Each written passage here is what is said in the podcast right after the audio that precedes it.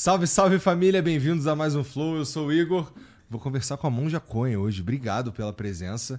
Tava te falando antes que quando, toda vez que eu corro risco de te encontrar, eu fico com medo de parecer um idiota. Imagina. É um prazer estar com você, Igor. O idiota ficou longe. Bom, antes da gente continuar, deixa eu falar aqui do parceiro de hoje, que é a Insider, que é quem faz essa camisa que eu tô usando e eu vou te dar uma de presente. Tá? Eba. Essa daqui.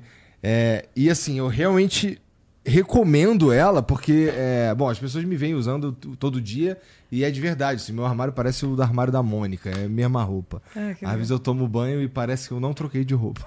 que bonito, obrigada. Mas é porque a, a Tech T-shirt ela tem várias qualidades que não são muito comuns, né? Como a, o, o lance do, da sensação térmica que é um troço assim mais tranquilo, ela seca muito rápido, você não precisa, é, ela, ela desamassa no teu corpo, então ela tem várias facilidades aí que ajudam, né? Ainda mais se o cara for meio preguiçoso que nem eu. Então, é, se você entrar em insiderstore.com.br, você ainda pode usar o cupom FLOW12 para ganhar 12% de desconto na tua compra, tá bom? É, tem roupa para homem, para mulher, tem moletom, tem cueca, tem bermuda, tem o que você precisar lá, tá bom? É, o QR Code está aqui e o link está aí na descrição. E, ó, é muito importante que hoje não vai ter mensagem porque, assim, não, tem, não podemos ficar a noite inteira com a monja, tá bom? É, então, não tem mensagem hoje, mas tem um emblema. Deixa eu ver o emblema aí, Jazão. Ah, Caraca. Ah, que lindinha. O que, que é isso aí que tu tá segurando? Uma flor de lótus. Uma flor de lótus. A gente diz que a flor de lótus, ela, a poeira nela não se assenta. Ah, Então ela, as raízes são na lama, mas a flor em si nenhuma poeira se assenta. Inclusive às vezes fazem sofás e coisas com essa mesma característica que não tem pó. entendi. É uma, uma Entendi. qualidade. Então as imagens de Buda geralmente são em cima de uma flor de lótus. Tá É em cima, isso. tá na pureza, né? Tá. É símbolo de pureza. Você que está assistindo, você pode é, resgatar esse emblema. É só você entrar em nv99.com.br barra resgatar e usar o código muito zen, tá bom? É, é, 24 horas pra fazer isso, depois já era. E, bom, é isso. Hoje não tem mensagem. Ó, tô vendo aqui, Monja, que você tem um montão de palestra também, né? Sim. E que às vezes tu nem lembra da, da, da sequência das palestras. Então tem São Paulo, tem, tem Poá, tem na Baixada Santista. E daqui a Isso. pouco a gente vai falar sobre. É, não vamos dizer exatamente os dias e horários, Sim. mas assim, como é que é pra você é, esse lance das pessoas realmente elas querem ouvir a tua opinião sobre tudo? É assim o tempo inteiro? Tipo, o tempo inteiro as pessoas querem ouvir a tua opinião. Não é bem opinião, eles gostam de me ouvir, sabe? E as pessoas vêm me agradecer muito dizendo que passaram por dificuldades, sofrimentos, tristezas, não só na pandemia, mas morre um parente, morre um amigo, um bichinho, e dizem que quando me ouvem elas ficam bem. Eu falei, então estou cumprindo uma função boa, É, né? a mãe do Jean é uma que fala a mesma coisa também. não é? Gosto de ouvir, de ouvir falar. Tem gente que diz assim, eu gosto. Tem uma que diz assim, eu gosto de ouvir a senhora antes de dormir. Eu falei, puxa, eu faço um esforço tão grande para as pessoas despertarem. A palavra Buda quer dizer aquele que acordou, que despertou. E a pessoa me ouve para dormir, mas tudo bem, tá, tá funcionando alguma coisa, né? Interessante, cara. Mas é, a importante é que a mensagem chega, né? É. E, cara, tem um, tem um poder nisso daí. Tem esse lance da. Uma, transmite uma energia junto com uma mensagem, junto com uma, uma figura que transmite uma certa paz também. Então é um combo aí que, que é interessante, mas também bem poderoso. Né? Isso daí é uma, uma qualidade que tu buscou ou isso se tornou assim? Eu Acho que a gente se torna um pouco arquétipo, né? Porque quando pensa no monge, a gente já pensa na monja, no monge, Exato, né? aham. Pensa na, na flor de lótus, pensa na pureza, pensa numa pessoa calma e tranquila. Eu não sou calma, não. Eu sou Mas parece que é. Parece que entendeu? é, mas transmite isto, né? Porque eu acho que todo o trabalho que a gente faz no Zen é estar presente no aqui e agora.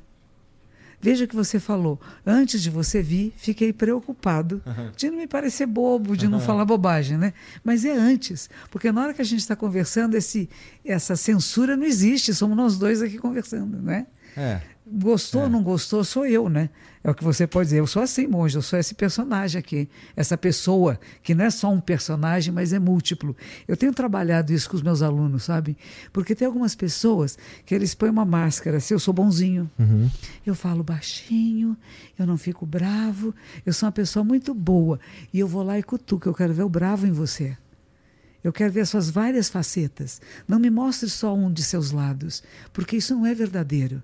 Nós temos vários aspectos, todos nós. E a gente precisa conhecê-los. Conhecê-los para usá-los melhor. Não é para controlar. Porque as pessoas falam, tem que controlar sua mente, controlar sua boca, controlar suas emoções. Não é controlar, é conhecer e usar de forma adequada. E quando a gente erra, a gente pode pedir perdão. Se a gente fala uma palavra inadequada e que causa tumulto, que causa confusão, diplomáticas, inclusive, a gente pode dizer: puxa, realmente essa palavra naquela hora, naquele lugar, não foi adequada. Dava pra eu dizer a mesma coisa de outro jeito. De outra maneira, não precisava ter usado essa expressão. Aham. E como é difícil para a pessoa chegar nesse lugar.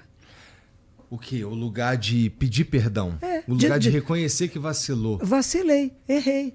Ô, mano, falei o que eu não devia. Por quê, cara? É, Eu, é- te- eu tenho que estar certo o tempo todo. Aí entra um outro aspecto. Eu nunca falho, eu estou sempre certo. E na hora que você fala, você errou. Mas, eu não perguntei o mas. O que você fez, o que você falou, a atitude que você tomou, não foi adequada às circunstâncias. Claro que existem várias condições para que isso fosse. Mas é difícil a pessoa chegar na simplicidade e dizer: puxa, vacilei, falhei, difícil mesmo. vou ficar mais atento. É só isso. Desculpe, né, nem desculpe, puxa, vacilei, tá certo, não tinha prestado atenção, vou ficar mais atento. Isso é a única coisa que eu peço para as pessoas que trabalham comigo.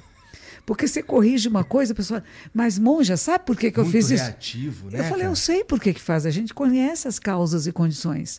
A gente sabe tudo que está acontecendo. A história do Lula agora, que o pessoal veio, sei lá, quantos mil pessoas brigando comigo porque eu comentei. Eu fiz um pequeno Instagram, uma coisa dizendo: meu querido presidente Lula, eu votei nele, eu gosto dele, gosto da maneira dele estar no mundo, de coisas que ele diz. Eu disse: você fez uma coisa inadequada. A palavra que você usou para comparar é inadequado. Você pode pedir desculpas? Como que ele vai pedir desculpas? Eu falei: por que, que não? Todos nós podemos pedir desculpas. Aí, aí tem uma gangue de gente em volta, uma gangue que eu digo, dizendo por que, que ele falou isso. Vamos explicar o sentido que ele deu. Eu entendi o sentido. Eu posso imaginar, o cara está na África, mostraram para ele tudo o que está acontecendo na faixa de Gaza sobre o olhar palestino, sob o olhar dos povos árabes. Então nós estamos vendo muita gente falando mulheres e crianças. Eu brinco com as pessoas, eu gosto muito de homens. Eu não, eu não quero que homens morram. Numa guerra morrem homens, mulheres, crianças, velhos, idosos, cachorro, passarinho, árvore morre, a terra morre. Uma bomba que você joga destrói a terra, que não vai ser mais fértil. Então não é só mulheres e crianças, como se fossem as últimas vítimas do mundo, né? Todo mundo morre na guerra. Os prédios caem, tudo se vai. E a gente fala, imagine, mas imagine, claro, tem muitas imagens que não chegam até nós. Então ele esteve em contato com essas pessoas que mostraram filmes e coisas para ele que ele ficou realmente que horror que isso está acontecendo. Então na hora que ele vai falar, eu compreendo, eu também diria isso. Nossa, vamos parar com essa matança, gente. Vão encontrar um caminho de paz. Existe um meio, deve existir algum meio, porque é medonho o que vocês estão fazendo, é muito feio. É é desesperador. Todos nós que assistimos qualquer guerra, é muito feio. E não interessa se é criança, homem, mulher, se é idoso, se é cachorrinho, se é gato, se é árvore, tudo nos fere e nos machuca, né? Então, o que fazer por isso? Agora, comparar com uma coisa que é Hitler é absurdo. Porque o que esse cidadão fez, o que ele não, o que o grupo dele fez, o que era sob o comando dele, o que foi feito, que a gente chama de holocausto, é o único na história. E o que, o que se aproximou um pouco disto foram o que os, os Hamas, os meninos do Hamas que foram lá no dia 7 de outubro fizeram. Que era de uma violência inacreditável, psicopatia. Não tem nenhum afeto por ser humano. É pura psicopatia, né? Os estupros, as maldades, matar o menino cortando devagarzinho o pescoço na frente do pai, um adolescente. Além, isso é o que a gente sabe, fora tudo que não chegou até nós. Então, isso é, é um absurdo e, e com o propósito de extirpar judeus do, do pedaço. Uhum. Queremos acabar com eles. Então, isso é mais próximo daquilo que aquele senhor lá no passado queria dizer, que era acabar com o povo judeu. E matou 6 milhões. E quem viu alguma coisa do que foi o Holocausto, algum filme, alguma fotografia, sabe que não tem nada a ver com essas bombas que estão jogando lá. É feio, é horrível, porque qualquer guerra é horrível, mas não é a mesma É, coisa. não é, não, não é, não dá pra usar a mesma escala, não, tem Não. comparação. Essa que é a parada. Ninguém tá falando, no entanto, que Israel tá certo. Não, Não, é isso que estamos dizendo aqui. não, nada né? disso. Estamos dizendo que o, o- poderia ser dito de outra forma, porque ele usou de fato uma, uma comparação inadequada. Inadequada. É só isso, é dizer, puxa, e, e magoou. Tanto que magoou que o pessoal todo falou, tô magoado, cara. Você não venha mais aqui, você magoou. Aí você fala assim, poxa, eu não tinha intenção de magoar. Não levei em consideração, usei, o professor Cortella esses dias falou também, ele usou uma hipérbole, é, né? usou a coisa, no, que nem já falei milhões de vezes. Aham. Não, você falou duas, três vezes, né? E fala milhões. Então, eu usei uma, uma coisa muito exagerada para mostrar como estou descontente com as mortes que estão acontecendo na faixa de Gaza. Você esperar mesmo que assim, é, que a maioria das pessoas vá pra esse lado e pense assim, é, analise assim o que foi dito, pô, você tá meio que me chamando de, pô, você tá me sacaneando, não, não era, você não tava pensando nisso de verdade. E outra, um presidente, ele é um presidente da república, cara, ele devia pensar- talvez pensar um pouquinho melhor assim, como fazer a parada melhor. tá Afinal, no- bateram tanto no Bolsonaro, né? Porque Então. não falava direito, falava umas paradas que não. Mas nesse caso também é muito interessante que, assim, de novo, a gente não perde essa mania de ser fã de político até a última consequência, então. cara. Eu, gosto muito dele, tem muitas coisas boas, mas isso errou, falhou. E eu mandei, a mensagem era para ele, não era para todo mundo. Falei, meu querido presidente Lula, você fez uma expressão errada, peça desculpas. Aí o pessoal, como que ele vai pedir desculpas? Você não acredita, mais de 5.600 pessoas mandando mensagens que eu estava louca. Como é que eu ia falar para o presidente pedir desculpas? Se eu não conheço a história, que como o povo de Israel é malvado, como eles são péssimos. Falei, peraí, gente. Não é questão se o povo de Israel é bom ou ruim, se o governo é de extrema direita e não presta, é um governo assassino. Eu não estou falando disso. Eu falei que a comparação foi inadequada, porque qualquer pessoa que tem parentes e que passaram pelo Holocausto é uma ferida aberta que dói. Agora, em janeiro, tem um memorial pelas vítimas do Holocausto, que foi decidido pela ONU, acho que é dia 27 de janeiro. Eu todos os anos vou na CIP, da Confederação Israelita Paulista. Nós acendemos juntos velas, todos os nossos religiosos. Eu com o arcebispo de São Paulo, outros rabinos, outros religiosos, acendemos uma vela pela paz. Várias pessoas, uma celebração linda, grande. E as vítimas do Holocausto, os sobreviventes, estão presentes aqui. Vieram para o Brasil. Seus descendentes estão aqui. E você comparar aquilo que aconteceu de 6 milhões de judeus serem massacrados, mutilados como foram, com bombas que são jogadas, que sim, estão matando pessoas, sim, mas não estamos querendo estipar com a raça dos palestinos. Isso É é, uma diferente. coisa. É diferente. Nós queremos pegar os que vieram nos violar, os que vieram nos atacar, os que querem acabar conosco. Que também é uma questão que, dá, que merece o debate. Não, Merece. não é, não é Por uma. que, que querem acabar conosco? É, não Aí é tem- uma. Não estamos defendendo. É. né? Então tem muita. Eu, eu falo, a questão do Oriente Médio é muito complexa e a gente quer ver de uma forma muito simples. A questão do Holocausto também é, muito complexa e muito dolorosa. É. E a gente quer ver de forma simples. Eu tenho um, um irmão no Dharma, um monge, que, que lá de Nova York, ele é judeu. E ele começou a fazer há mais de 10, 12 anos, que faz todos os meses de novembro vão para Auschwitz. Leva grupos de pessoas e ficam durante cinco, sete dias rezando em Auschwitz, meditando em Auschwitz, por todas as vítimas desse campo de extermínio. Eles não dormem lá porque não têm onde dormir, vão em novembro, que é frio o suficiente para ter uma noção do frio que as pessoas passaram, e leem os nomes de todos que morreram. E dá tempo, porque vão grupos muito grandes. E vão pessoas de todas as religiões. Inclusive, uma vez que eles estavam lá, eu não fui, eles me contaram isso. Tinha um menino que era neto de um, de um SS, de um segurança de Hitler, né, do, do, do serviço secreto lá. E que ele disse assim: Eu precisava entender meu avô. Meu avô era um homem tão bom. Ele brincava comigo, ele era tão gentil. E me disseram que ele era uma das pessoas que punha as pessoas aqui na Câmara de Gás, que ele decidia quem vinha para cá e para lá. Eu vim aqui para entender meu avô. E ao mesmo tempo uma outra dizia assim, porque tinha um monge budista que tocava um tamborzinho falando Namu Myoho Renge Kyo, Namu Myoho Renge Kyo, fazendo uma prece. Ela ficava brava. Meus tios morreram aqui. E que carnaval que estão fazendo, tocando musiquinha. Errou, né? É, imagine, ele não teve ninguém que morreu aqui, só eu que sinto essa dor. E de repente tinha um pastor que levantou e disse assim: Nós crucificamos ele aqui de novo, não foi? A morte dessas pessoas foi de novo como se estivéssemos crucificando Jesus. E essa moça que era judia falou: Nossa, eu pensei que só nós judeus tínhamos sofrido aqui.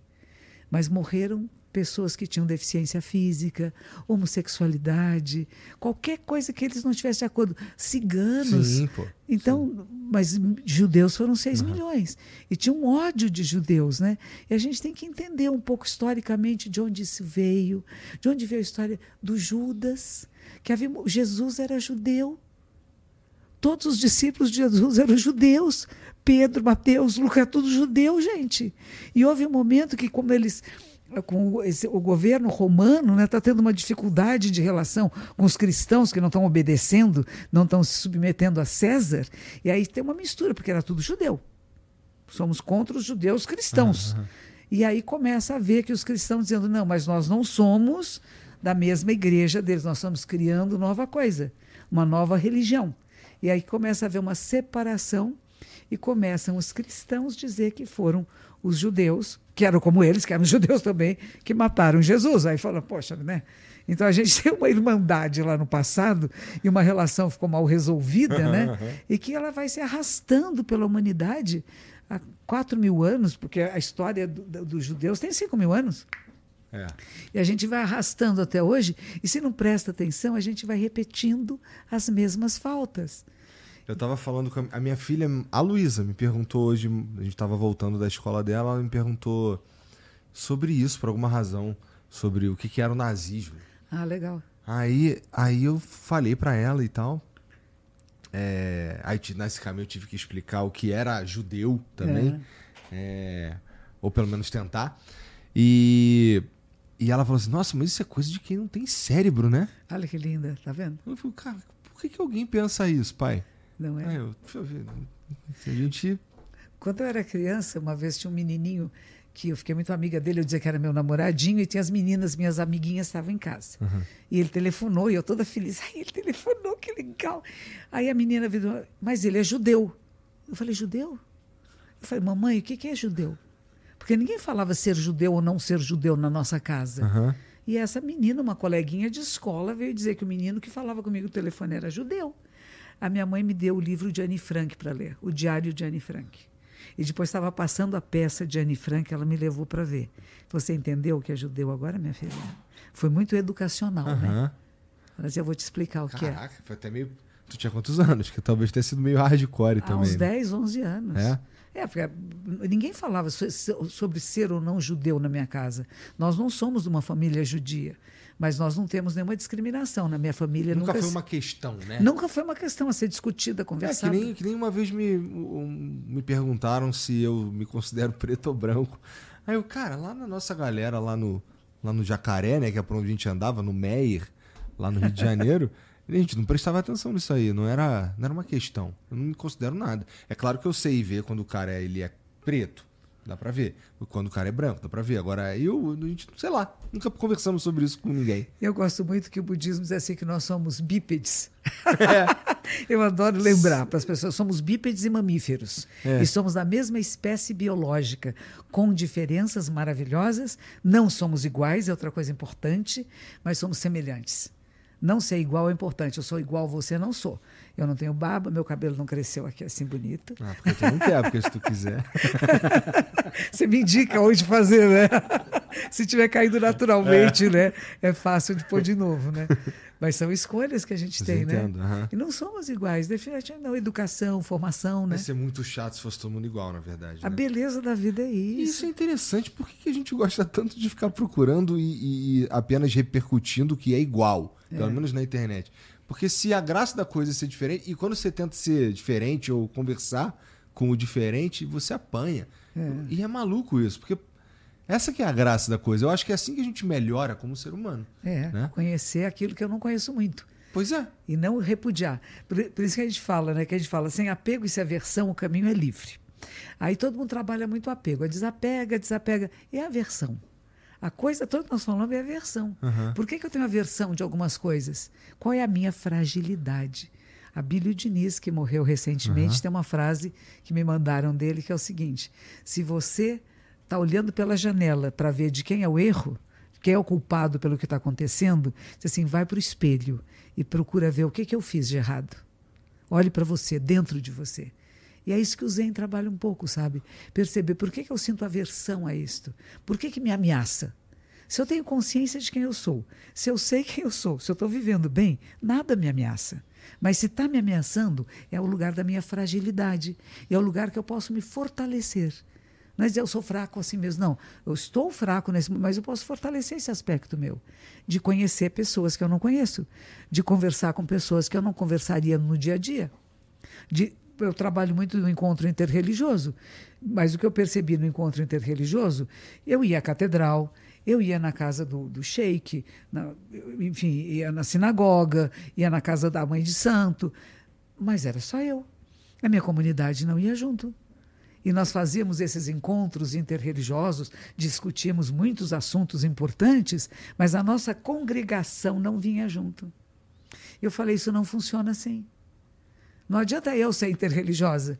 Se É. os meus discípulos não forem, se as pessoas que estão junto comigo não pensam dessa forma, se elas têm discriminações e preconceitos sobre outras tradições espirituais e não procuram um encontro para dizer como é que você faz. Por exemplo, eu tive, eu morei um tempo em Los Angeles, eu tive emprego no Banco do Brasil. E uma das secretárias do Banco do Brasil era islã muçulmana e eles faziam Ramadã. Ela se vestia toda de branco e não comia. Eu falei, nossa, ela disse, meu pai fica 49 dias sem comer. Eu falei, mas que coisa maravilhosa, né? Que controle é esse? E nunca pensei e não sabia que não come das 5 da manhã às 5 da tarde. Mas à noite todo mundo come. Eu nunca soube isso. Eu ficava imaginando um homem sem comer por 40 ia ficar um faquir, né? Magrinho e tal. E não, eles comiam à noite. Mas ela nunca me explicou isso. E só quando eu fui para Dubai, eu estava indo para o Japão, parei em Dubai, era a época do Ramadã. E, e, e não podia nem beber água durante o dia. E a gente no ônibus tinha que se esconder para beber água escondidinho, porque é considerado um crime você quebrar as regras do Ramadã, mesmo que você não seja muçulmano. Agora, quando chega às 5, 6 da tarde, co- começa a comer tâmaras. Tâmaras, damascos, e aí vem banquetes e mais banquetes. Agora, começou a raiar o sol, não pode, porque tem a ver com o profeta Mohammed, numa época, que Allah o tenha, né? que uma época que ele foi preso num determinado lugar, numa cidade, né? e que ele não tinha direito à alimentação, não, não dava. é só tem- ajustar os horários. Nesse aqui não pode comer nada nem beber nada, você dorme. É, pois é, mas todo mundo trabalhando, a coisa é essa. Mas a gente acostuma também. Jejum, eu não faço muito, mas teve uma época, quando eu comecei a praticar, que eu li um livro Ah, que budistas deviam fazer seis dias de jejum por mês, não seguidos, mas tinham, eu nem lembro quais dias eram, sei lá, um, três, depois oito, nove, vinte, vinte e nove. Porque para purificação do corpo. tá. Porque se você não come, o que, que acontece? O nosso sistema fica muito alerta, né? Você fica ouvindo melhor, vendo melhor, audição, tudo, o olfato, tudo melhora. Porque, no, no fundo, o nosso corpo está em perigo. Aham. Não entrou mantimentos, não entrou suprimentos. O que está acontecendo? E a gente começa a checar o corpo inteirinho. Então você fica mais sensível. O que acontece é isto. Então, para quem quer fazer práticas espirituais, quer dizer, eu quero ter elevação espiritual, quero ter uma experiência mística, o jejum pode ajudar, mas também pode ser um obstáculo. Porque vai achar que o jejum é que me levou a essa experiência, quando na verdade você tem que querer ter a experiência, mas tem que usar meios hábeis para chegar lá. Eu digo que é como a taça do Santo Graal. A história do Alibaba. Agora tem um Alibaba legal. Você já viu o último Alibaba? Não. É uma maravilha. O último é, é maravilha por causa disso. O Alibaba, o vizir, Ah, que, que lembra um pouco o nosso prefeito. Ah, é? Você viu a carinha do nosso prefeito? Ele tem uma barbinha pretinha Aham, assim. É, Esse, o vizir do Alibaba é parecidinho com ele, sabe? E o vizir ah, ele fala, ele encontra o Alibaba, lá, o menino, né? E diz assim: você vai na caverna, lá dentro tem um, ah, uma coisa que eu quero ser. Eu pego só aquela lâmpada. Ah, é Não, Aladinho o nome. É Aladim. Tá, eu vi, Não é Alibaba, é Aladim. Tá, tá. Você viu? Vi. Então, você viu a coisa bonita? Quando a menina, porque mandam sempre ela calar a boca porque ela é mulher. Aham. Você não pode falar porque você é mulher, o vice, você não pode falar que é mulher, o pai não pode falar que é mulher. Vai casar assim, acabou. Vai casar assim, acabou. E ela tá lá, tá, uma hora ela diz assim: Eu vou mudar essa história. Ela canta dizendo, porque agora eu vou falar. E, aí- e o pai faz dela uma sultana que não existia, que não existe na história. É tão bonito, sabe? Eu fiquei tão maravilhada, porque a história você conhece, pega a lâmpada, o, o gênio da lâmpada sai, até é tudo conhecido. Agora, no momento que a menina diz: ninguém mais vai me calar, e eu vou mudar a história porque eu vou falar. E ela salva o país, salva, salva o pai, enfim, ela que realmente tem a condição de, da visão maior. Não sabia que tu gostava de filme da Disney, cara. Ah, pois estava passando lá, eu, tava, eu fui vendo. Começou a passar, falei, eba. E na hora que a menina canta, eu falei, poxa, eu tenho que contar para todo mundo, tem que assistir, né? Entendi. Porque é uma visão moderna do papel da mulher no mundo. Porque era só ficar quieta, você não abre a boca, você é mulher, você não pode dar palpite. Eu acho que até no desenho original isso não é uma questão, parece. Não, não era. É, ninguém Não fala era. sobre isso, não. Não. O, o- a, a trama tá inteira em outro lugar. Ela casa com Aham. com a Ladinha, acaba aí. Mas não tem a história que ela, que ela diz: eu posso falar e eu vou defender meu pai e eu vou salvar o reino. Porque eu estou vendo o que está acontecendo e meu pai não está vendo. Eu vou mostrar para ele aspectos que ele não vê, né? E criança também faz isso com a gente, não faz? Não, o uma tempo inteiro. É uma joia, né? É. Eu, adoro. Tem vários momentos que eu paro pra conversar com elas e, assim, o mundo delas, é- é- é, os problemas que elas têm no, no mundo delas, assim, é interessante porque pra elas é um puta de um problema, cara. E tu tá vendo, tu fala assim: caraca, cara.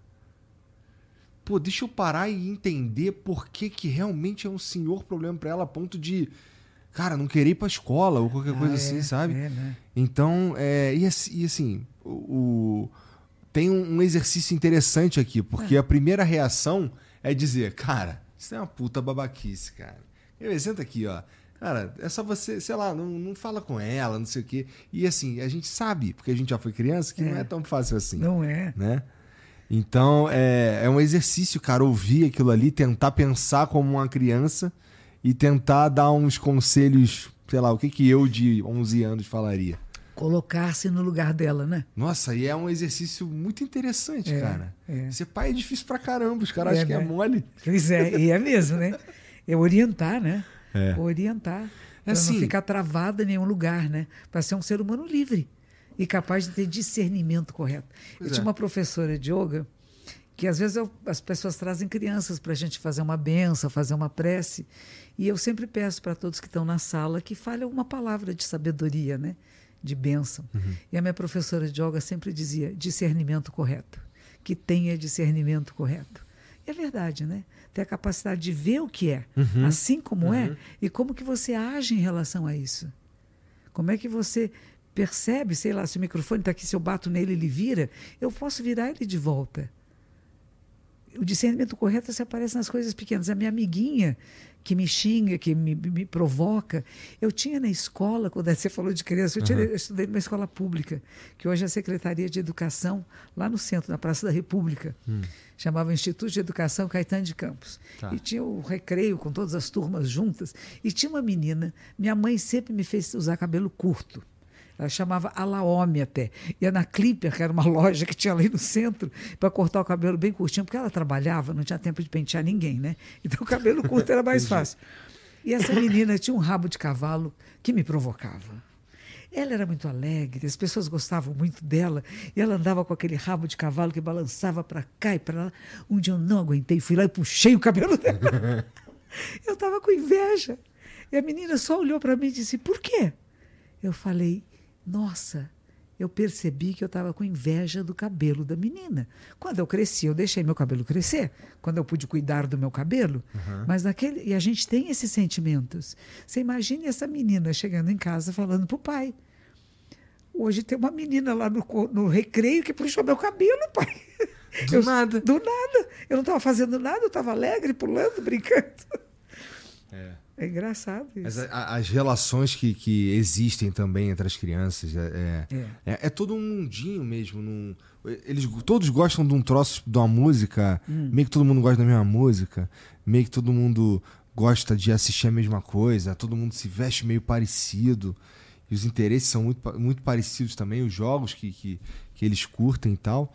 E eu, eu tento é, deixar ela. Olha, eu sou como se fosse um. Eu, eu tento ser como se fosse um. Um guru, talvez. Aham. Um, um- tipo, vem falar comigo tudo que você tem dúvida. É isso sabe? aí. Tudo que você quer saber. E pode falar. E, e uma das coisas que eu acho que eu tenho conseguido e que me dá até um pouco de orgulho é. A gente conversa bastante, sabe? a Ah, gente fala bom. sobre. A gente fala sobre. Eu não sei se. eu- coisas que eu não sei se eu falaria com os meus pais, com a idade delas, sabe? Aham, aham. Então é bem maneiro. Criar essa referência. Meu pai é meu referencial, confio nele, acredito nele. E porque se meu pai não sabe, também ele diz: eu vou procurar, É, vou tentar é. entender, vou pesquisar. Não eu tenho todas as respostas, tenho algumas. Nossa, eu tenho muito E- medo desse lance de ter todas as respostas. É um horror. É porque não tem quase nada, né? É a tal história, aquela frase famosa, antiga, né? Sei que nada sei, né? Pois é. Eu sei que eu sei um pouquinho. Buda uma vez chegou no meio do, do mato, lá ele ficava no mato, morava na floresta, né? Então ele pegou um monte de folhinha que estava ali no chão e os discípulos falando, me ensine, mestre, ensine. Disse assim, vocês acham que tem bastante folhas aqui na minha mão? Não, tem bastante, sim. Mas em relação a toda a floresta, tem muito? Não, tem só um pouquinho. Disse assim, o que eu tenho a ensinar para vocês é esse pouquinho. Mas não se esqueçam que tem muito mais. E que a gente sempre pode aprender um pouco mais. Tem sempre algum aspecto que a gente não percebeu, que não viu, né? E que a gente pode crescer com eles, né? O tempo inteiro. E isso é, acho que uma. O, o, à medida que você vai tentando conhecer mais e você vai tomando, con- tomando nota das coisas que você não sabia que você não sabia. E eu acho que é esse o sentimento que, que, que queria passar no Eu Sei Que Nada, Só Sei Que Nada Sei. Que é, cara, quanto mais eu tento, eu vou descobrindo que há coisas que eu não sei. E quem sabe, como é que eu faço para chegar o mais perto possível disso?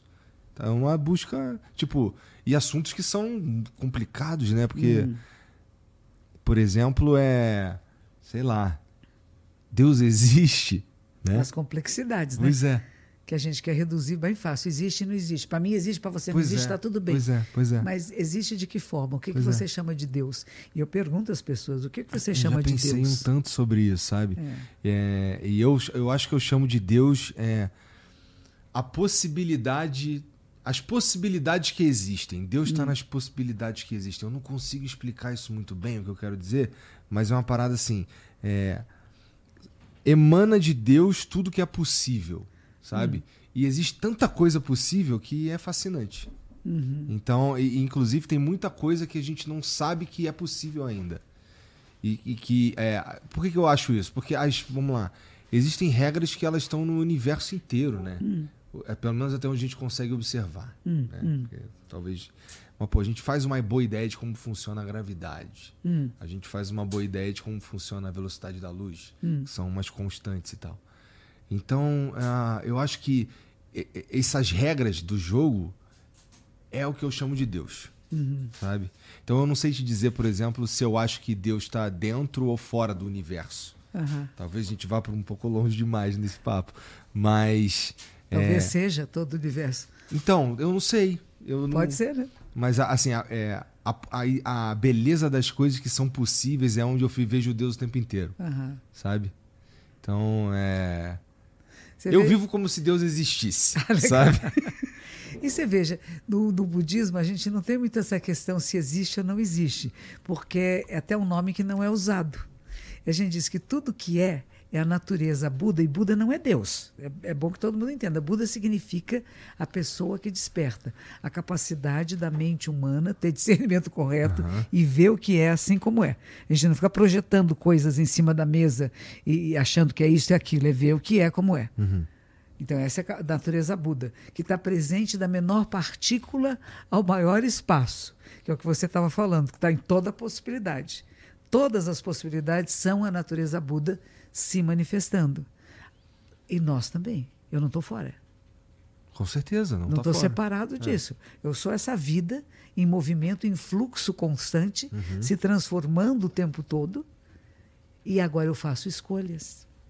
E conforme as escolhas que eu faço, que são um pouco pré-determinadas, e aí vem o Einstein, né? Tem uma pré-determinação, porque eu só poderia agir dessa forma por causa da educação que eu tive, da formação, etc.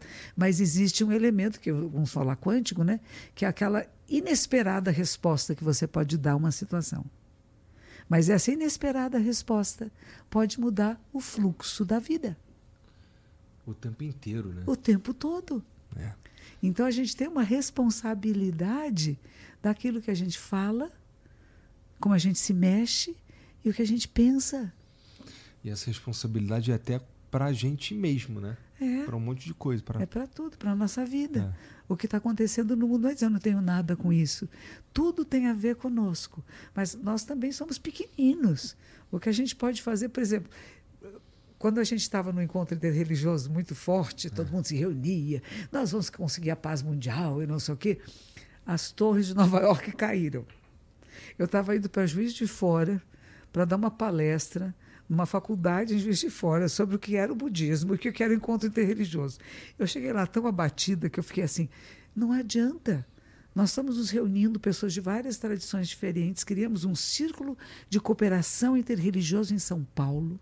O pessoal levou para a Assembleia Legislativa que a gente ia analisar as leis que podiam ser criadas, se elas contemplavam esse universo multireligioso, multiespiritual, uhum. e de repente as torres de Nova York são bombardeadas. Você fala, não está adiantando nada. Nós estamos fazendo um grande esforço, mas leva a nada. Olha lá, estão derrubando as torres. Porque são, estão pensando contrários, uhum. Oriente e Ocidente estão em briga. E agora a gente vê a questão de Gaza, vê as guerras no, na África, no Congo, é. todos tantos países em guerra, tantas pessoas em guerra, e a gente fala, não, interreligioso, se nós nos dermos as mãos, nós interreligiosos vamos criar paz no mundo. Nós não vamos brigar entre nós. Mas será que eu sou capaz de levar isso às pessoas que vêm praticar comigo? Que elas podem estar lá no momento de meditação, num retiro, dizendo: Não, monja, que legal, tive uma experiência mística, nós somos o todo e o todo está em mim. Legal. Agora, você vai brigar com seu vizinho? Você vai xingar ele? E quando ele te xingar, o que você faz? Você fica com raiva dele? Ou será que você vai tentar entender o que está acontecendo e capaz de mediar o conflito? Não é fácil mediar conflito. É bonito de dizer, mas é difícil, não é? Internos conosco, né? Com a nossa mente, os nossos pensamentos, as provocações que chegam até nós e com pessoas à nossa volta, porque elas não são nós. E a gente pensa, por exemplo, uma coisa que eu achei interessante nesse, nesse conflito aí diplomático hum. é quando ele fala não pode passar da linha vermelha. Em todas as nossas relações tem uma linha vermelha. Tem tem um lugar que você sabe, se eu tocar nesse ponto, vai dar briga. Vai dar ruim, né? E a pessoa vai lá e tum, e aí dá ruim. E aí vai falar o quê? Pois eu toquei, mas eu sabia. Então, diplomaticamente, falou-se essa expressão, fizeram até uma charge hoje, né, do coitado lá do. Não vi. Do, uma charge do primeiro-ministro de Israel, com a mão toda vermelha de sangue, falando pro Lula: você pisou na linha vermelha, né? e o Lula bonitinho, lá arrumadinho, né? Então, vários ângulos que você pode ver a mesma coisa, né? Sim. Mas a gente tem que saber que não pode falar tudo que pensa, na hora que pensa e do jeito que pensa, porque nem todos os pensamentos são meus. Isso é interessante. Tá. Há pensamentos rodando no ar e nós podemos captar alguns deles e dizer que é meu, mas alguns deles podem não ser propício e adequado à circunstância. Eu vou dizer, eu penso assim, mas quem pensa? Quem é que observa o pensador? E nós temos um observador em nós. Eu tive um amigo músico, um aluno meu que era músico, ah. e disse assim: quando eu componho uma música, eu nunca posso dizer que eu compus. Ele disse assim: a música está no ar. Eu fui quem escreveu, quem tocou, mas ela estava tocando aqui o tempo todo. Eu fui aquele que percebeu. E na hora que eu percebi, eu tomei nota e dizia a minha música. Mas ela está tocando o tempo todo. E eu nunca pensei nisso. Eu não sou musicista, eu não tenho uma relação, não tive educação musical adequada. Então eu digo, sou desafinada. O pessoal fala, não, é falta de educação musical. Mas que interessante, né? A música está aqui o tempo todo tocando. E a pessoa que percebe, ela vai escrever e dizer a minha música, mas não é minha, porque não tem autoria. Porque tudo somos nós. E se a gente entrar nesse universo do nós, do coletivo, que é o universo que leva à cultura de paz, que leva você a respeitar os outros nas suas escolhas espirituais ou não espirituais, sexuais ou não sexuais, de estudo ou não estudo, leio ou não leio, só, só vou ficar no celular. Por que não pode ficar só no celular? Como é que você não usa bem o celular? Na Islândia, não é assim? Que as crianças entram na escola, ganham um iPad. O iPad é controlado pelos monitores, pelos professores. Então tem um tempo por dia que pode usar para brincar, para fazer o que você quiser, jogos. E tem um tempo para estudar. E os professores, que não são chamados de professores, são orientadores, dizem: você usou mal o seu iPad hoje, agora você tem que usar esse pedaço de novo. Mas usar a tecnologia para estudar, para brincar. E não só dizer que é um obstáculo, não é obstáculo. Eu tenho muita dificuldade atualmente de ler. Eu, sou, eu, eu, eu, fui jornalista, nós vivíamos de ler livros. Você leu esse livro, você viu o lead daquele, você viu aquilo. De repente eu começo a ler um livro, mas tantas palavras, né? A gente pode dizer isso. Ah, gente, ah, nesse sentido. A gente pode dizer mais entendi. curtinho, a gente já, já falou, né? Já está lá. Que é. Depois... Eu vejo quando sai o filme. Não é? Vai falo, explicar de novo, de novo, já entendi, já entendi. Uhum, entendi. É legal isso, né? Eu acho interessante, porque é meio que um sintoma mesmo de hoje, né? De como as coisas funcionam. É tudo muito rápido, a gente coloca tudo no 2x né? Não é? E tudo mais curto, é tudo mais. Cara, me dá logo. Isso nas relações também, é que nem é. quando eu já eu preciso prestar mais atenção nisso. Às vezes eu vou conversar com ou, sei lá, eu quero saber uma informação de alguém e alguém faz, tipo, me conta uma história, até me dá. Ah, não é? Horrível. Eu fico, caralho, mané. Que aflição. Só fala logo, só fala logo. Mas eu acho que sim, cara. é... é... Sabe que eu, eu, eu, comprei um Kindle achando que era isso, sabia? Aham. eu achava que era isso. Eu já, pô, cara, eu sempre li. Sempre li pra caralho. É, por que, que eu não tô mais curtindo tanto andar com um livro? É, eu vou comprar um Kindle. E não é isso, não. É, o, tá lá é... paradinho, não tá? É. O meu tá paradinho. Que coisa, né, cara? o meu tá paradinho do lado da minha cama, tem uma mesinha e o Kindle tá lá. Eu olho para ele, aí eu vejo a televisão, aí eu pego o celular e tem mensagens, e tem tanta coisa acontecendo, e o Kindle ali. Não, depois eu pego. Aí de vez em quando eu leio uma página ou outra. Ah, mas já, já li isso, já entendi. Então, parece que a nossa mente ficou mais rápida porque tudo está mais rápido, nós uhum. estamos sendo estimulados a receber informações com muita rapidez e processá-las com mais rapidez. É interessante de vez em quando. Eu agora tenho uns grupos de estudo, hum. então eu pego uns textos do século XIII, por exemplo. A aula que eu tive essa semana, eu li dois parágrafos. Eu falei, vamos ler devagar. Como porque... é que funciona esse grupo de estudo? A gente pega uns textos antigos, assim, budistas, claro, né? Uhum. E a gente vai ler. Ele diz, esse texto é muito interessante, ele chama Hotsu Bodaishin, quer dizer, despertar a mente desperta. Como é que você acorda a mente desperta, a mente iluminada, a mente Buda? Então ele começa a dizer que nós temos três tipos de mente. E uma delas, a primeira, que em sânscrito é Chitta, C-I-T-T-A, que é a mente discriminatória, no sentido a mente que faz diferenciação. Eu sei onde está seu rosto, uhum. sei onde está o microfone. Eu não, tô, não tenho discriminação, preconceito, mas eu percebo a diferença entre a garrafa e o copo. Tá. E essa mente é esta mente que é preciosa, sagrada, que nos leva à procura de uma mente mais sutil, e que mais que tem uma compreensão mais profunda de si e da realidade. Mas eu não posso jogar fora essa mente. Como algumas pessoas dizem, tem que matar o ego. Não pode matar o ego. É o ego que nos leva a poder chegar ao não eu, que é a essência do eu. O eu é feito de tudo que é não eu. Não só a forma física do nosso corpo, que ela é feita de tudo que não é a matéria orgânica que nos compõe. Nós temos os metais, nós temos as, as, as árvores, temos o ar, temos o vento, a água, tá tudo as matérias químicas, os princípios de toda a força do universo que faz formar esse ser humano. Mas a gente não é só isso. Sim, a gente não é só isso, mas é isso e um pouquinho mais. A gente, mas a gente tem um limite do que uma pessoa não treinada ou que não prestou tanta atenção nisso pode perceber hum. acerca de si mesmo, né? É interessante quando é, eu vejo, por exemplo, um, uma pessoa é, com várias atitudes narcisistas e tal, mas que ela tá na real, ela tá tentando, ela passando uma mensagem assim, tem, parecendo que não é narcisista, sabe? Que, Ou ouve as coisas ao contrário, sabe? A percepção dela é hum. É meio que só sobre ela e é por isso que ela não consegue perceber que ela é narcisista. Sabe? Pois então, eu já passei com pessoas assim comigo, que são em princípio, seriam discípulos, né? Uhum. Eu quero que a senhora me ajude, me ensine. Aí, de repente, eu começo a provocar. Eu sou bonzinho. Eu falei, ah, bonzinho é comigo, né? Vem bonzinho aqui. Eu quero ver você ficar bravo. E vou, vou tocando até ficar bravo, né? E aí começa a dizer assim: não, mas eu tenho muitas medalhas, uhum. eu sou muito querido. Aí você vê o orgulho. O que está segurando a pessoa nessa máscara que colocou sobre esse personagem que eu sou, que eu acho o ideal que eu gostaria de ser, e eu não quero que me tire daqui, porque senão não vou saber quem eu sou.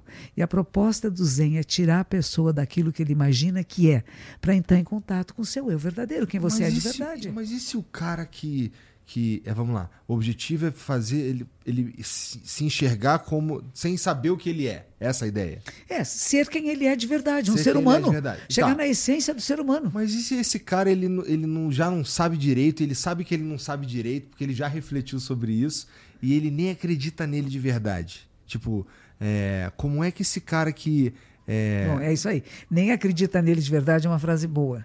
A pessoa que não crê em si, é. a pessoa que não tem essa a formação estrutural básica de acreditar que você tem a capacidade do despertar, ela pode ficar perdida no caminho. Então não é todo mundo que vai fazer essas práticas, não.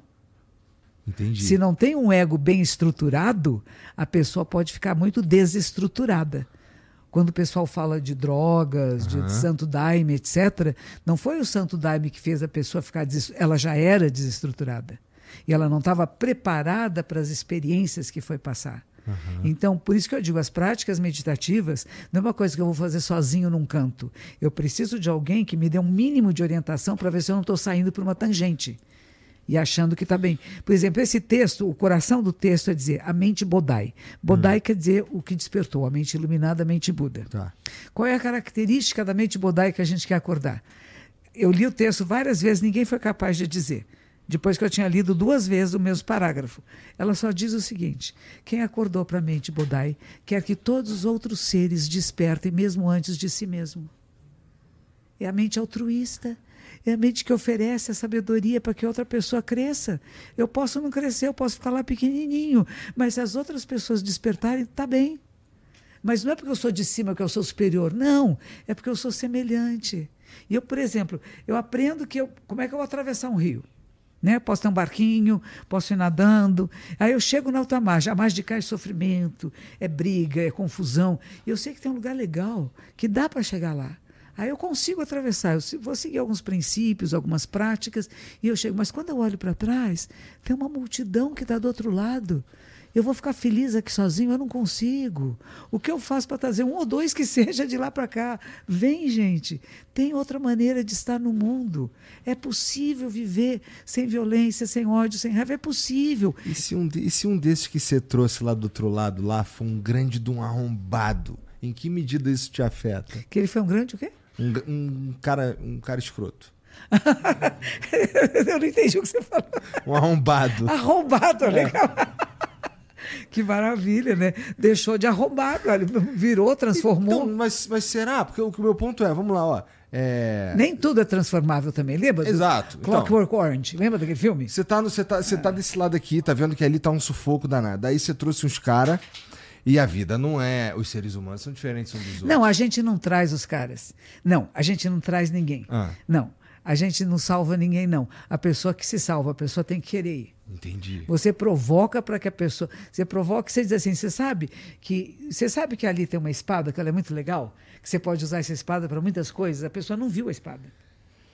Você só pode ter uma espada. Uhum. Como é que você vai usar essa espada? Pense nisso. Aí a pessoa vai começar, poxa, espada, como é que usa a espada? Será que ela é legal? Ela pode cortar os obstáculos do meu caminho. No Japão, quando uma pessoa morre, você põe uma faquinha aqui no peito do morto, porque se eu tiver obstáculos no caminho, você vai poder abrir. E leva um dinheirinho no bolso, porque se tiver pedágio, eu adoro isso. Imaginou? Você morto lá e tem que pagar pedágio para você chegar em algum lugar. É, pro Emadaiô. Né? É, eu tenho que abrir os caminhos, eu vou abrir com a minha espadinha para poder chegar onde eu quero chegar, é, onde eu posso chegar, né? Então a ideia a minha professora, ela diz muito isso. Eu tive com ela no Japão, agora ela está com 93 anos, é um ser maravilhoso, né? E ela disse para mim: ah, as meninas que vêm aqui, as noviças, elas é que me ensinam, não sou eu que ensino a elas. Eu não levo ninguém ao despertar. É as pessoas que despertam por si mesmas. Os ensinamentos, eles nos estimulam à procura, mas se eu não procurar, não acontece nada. Ninguém arrasta, ninguém puxa ninguém para o outro lado. Você apenas diz. Por isso que ela dizia: mais do que ter uma ponte, é preciso que você seja um barqueiro, porque você vai dizer para as pessoas: existe uma outra margem, porque nem viram, nem sabem que existe. Existe uma outra maneira de estar no mundo, que é mais confortável. E todos nós podemos acessar essa maneira, mas tem que primeiro saber que existe e que Verdade. vai existir um processo, um esforço necessário. Não é que cai do céu, não. É preciso um esforço. Então, não é que eu inatamente tenho características e qualidades. Eu fui cultivando e procurando. E não é um caminho fácil.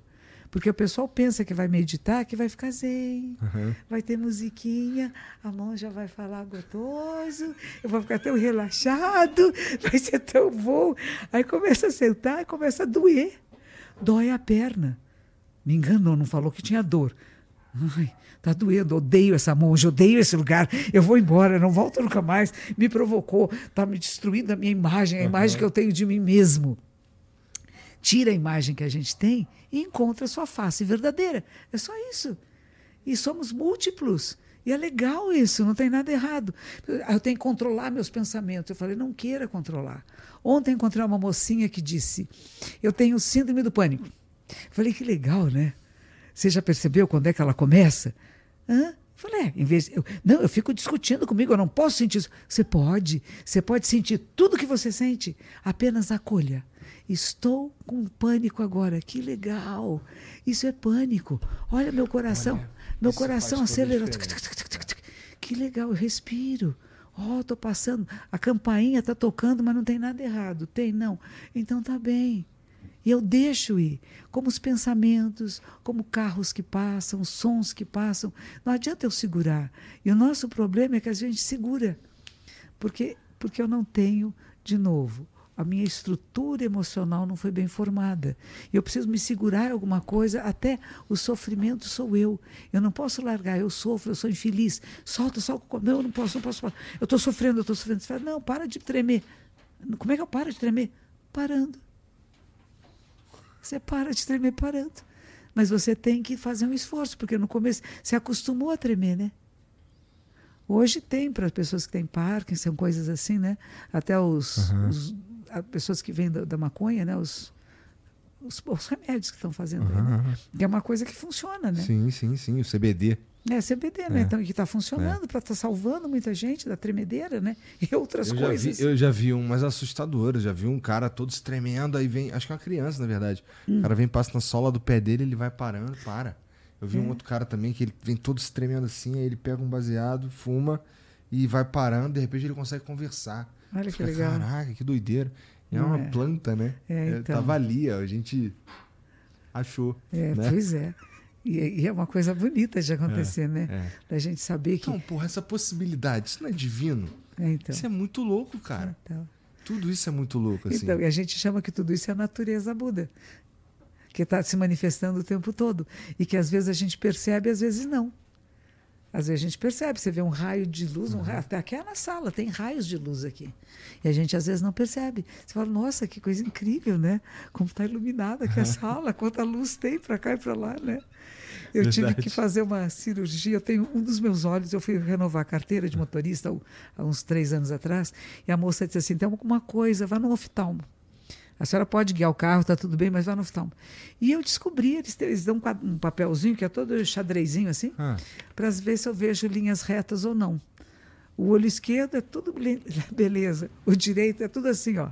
Sério? Nem sabia que tinha isso. Interessante. Então diz que forma uma espécie de um calo na, na retina, uhum. sei lá, lá no fundo do olho, né? Então você faz um, uma, um lipping, né? você tem que tirar o calo de lá. Vamos fazer a cirurgia? Só existe cirurgia. Ou faz ou deixa como tal. Eu falei, bom, vamos tentar. E o médico disse, talvez já seja crônico, mas vamos tentar. Vamos aproveitar e fazer uh, catarata? Eu falei, mas o senhor falou que eu não tenho catarata. Não, mas já que vai fazer, um dia vai ter, então já fica pronto. Eu falei, bom, se o senhor está garantido que é assim. E tinha um médico que dizia, faz, não faz. Eu falei, fazemos, vamos fazer uhum. a catarata. O que, que acontece agora? Puseram uma lente neste olho que tem luz branca. Se eu fechar esse olho, eu vejo você mais esverdeado, mais esbranquiçado, e seu rosto tem umas certas formas assim que são meio tortas, sabe? Não só você, mas todo, tá. principalmente as linhas retas de todos os armários que estão atrás de você, uhum. nenhuma delas é reta, todas elas têm curvas. Agora, quando eu fecho, você tem uma cor mais quente, mais gostosinha de olhar, uhum. e a sua, seu rosto é redondinho e certinho, não está torto. Entendi. Então é uma maravilha agora. Eu tenho duas visões da realidade. uma que é o olho de vidro, tinha um autor que escreveu isso, acho que é James Joyce, né? Tem um olho de verdade e um olho de vidro. Que todos nós temos um olho que é verdadeiro, que eu vejo a realidade uhum. como ela é, e outra que é de vidro, que ela é falso. Que a gente fala muito agora de fake news, uhum. etc. Né? Mas eu também acolho o falso. Me interessa o falso.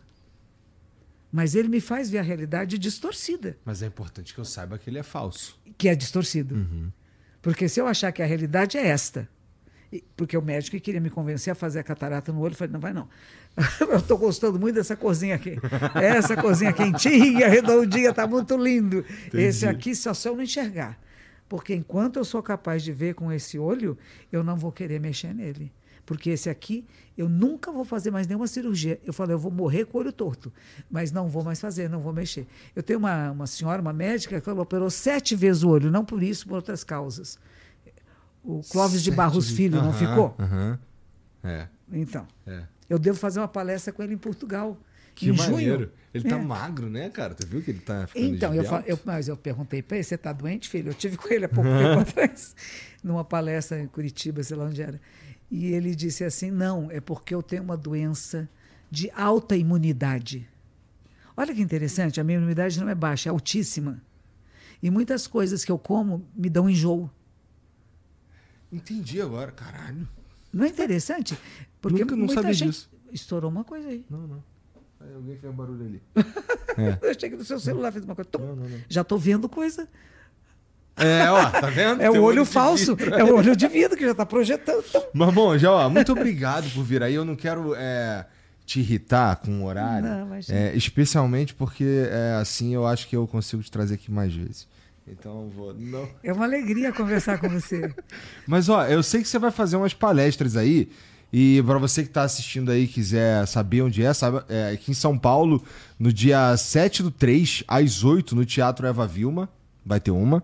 Vai ter em Poá, dia 8 do 3, às 8 e meia, no Teatro Municipal. É, uma, Teatro Municipal Turíbio Ruiz. Vai ter na Baixada Santista, na Ilha Porchat Club, é, dia 9, a, dia 9 do 3, às 8 horas também. Em Barueri, dia 10 do 3, às 6 horas, na Praça das Artes. E em Curitiba, dia 18 do 4, às 8, na Ópera de Areia. Arame? Da Areia. A escrever errado. Você conhece a Ópera de Arame eu, em Curitiba? Eu sei qual é, mas é eu nunca fui. É lindo. Ah, vá. É belíssimo. Eu venha, morei em Curitiba há 4 anos. Ah, venha, venha. Eu vou mesmo. Dia 18, é meu convidado. Se for um fim de semana, eu vou. Venha sim. Tá. Não, é muito bonito. É um, uma edificação belíssima, onde o céu fica exposto. É belíssimo. É nunca lindo, vi. Lindo. Eu morei em Curitiba há quatro anos, mas nunca fui lá. É nunca fui, bonito. vacilei. Mas obrigado, Monja, por Obrigada vir aí. Obrigado a você. É, vocês que estão assistindo aí, obrigado pela moral também. A gente vai deixar aqui na, na, no comentário fixado as redes sociais para você encontrar a Monja. E dá o like nesse vídeo, entrar no Discord e a gente se vê semana que vem. Beijo. Tchau.